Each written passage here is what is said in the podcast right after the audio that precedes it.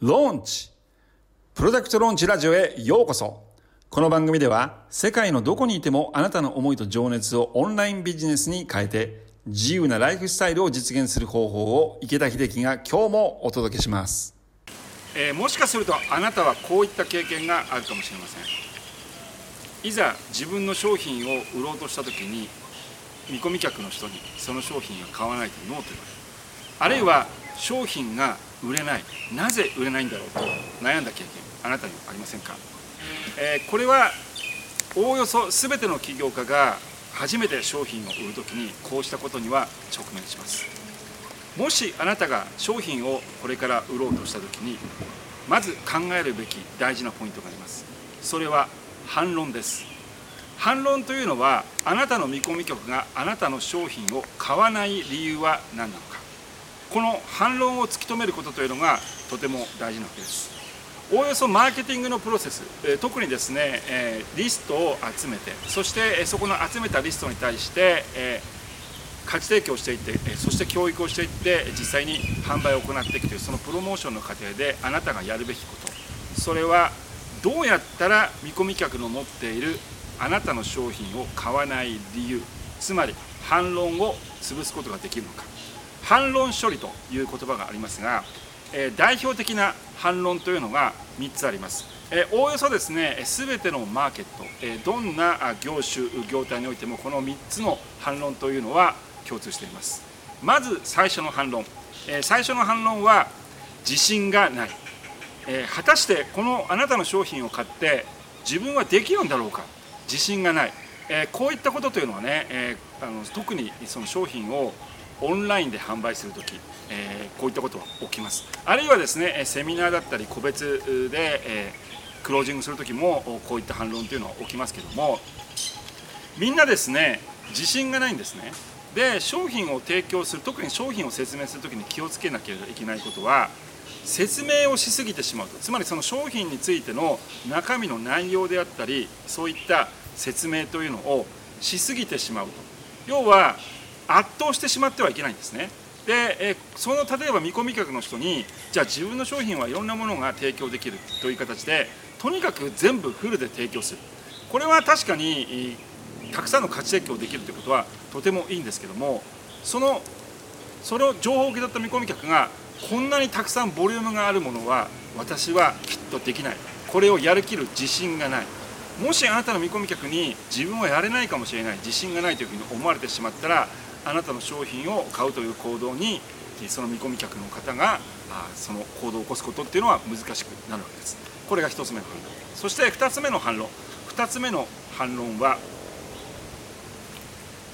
すいません。ちょっといいですか？はい。はい、じゃあいきますよ。はい、これが、えー、1つ目の反論、えーそして2つ目の反論。2つ目の反論なんだっけえー、ちょっと待って自信がない、えーお金がない、あと、自信がない、お金がない。あ、すいません、じゃあもう一回いきましょう。はい、これが1つ目の反論。そして2つ目の反論。2つ目の反論が今必要ではない。えーこれはどういうことかというとそのあなたが商品を売るあなたの商品は素晴らしいかもしれません。いろんなことをできるかもしれません。でももしですねあなたの見込み客がそれは確かに見込み魅力はあるかもしれないけども今私にはそれは必要ない。こういうふうに思われてしまったら商品を買うというところにその行動に行かないわけですね、えーじゃあ例えば簡単な例を言うとドリルの話がよくあります。そのマーケティングをやっていくときに例えばじゃああなたがドリルを売ろうとする。でえそのドリルをじゃああなた買いませんかという形で見込み客の人にそれを渡そうとする。でもその見込み客の人はドリルそのものが欲しいのではなくてドリルというのは壁に穴を開ける。道具なので穴を開けたいわけなんですね。ここを履き違えてしまうと商品っていうのは売れる売れないということが起こってしまうわけです。要は別にその見込み客の人は穴が開けれるものだったら何でもいいわけですね。でその見込み客の人は今すぐ穴を開けたい。壁に穴を開けたいというふうに思ってるからあなたのドリルを買うわけです。例えばもそもそもですねその人が穴を開ける予定が3ヶ月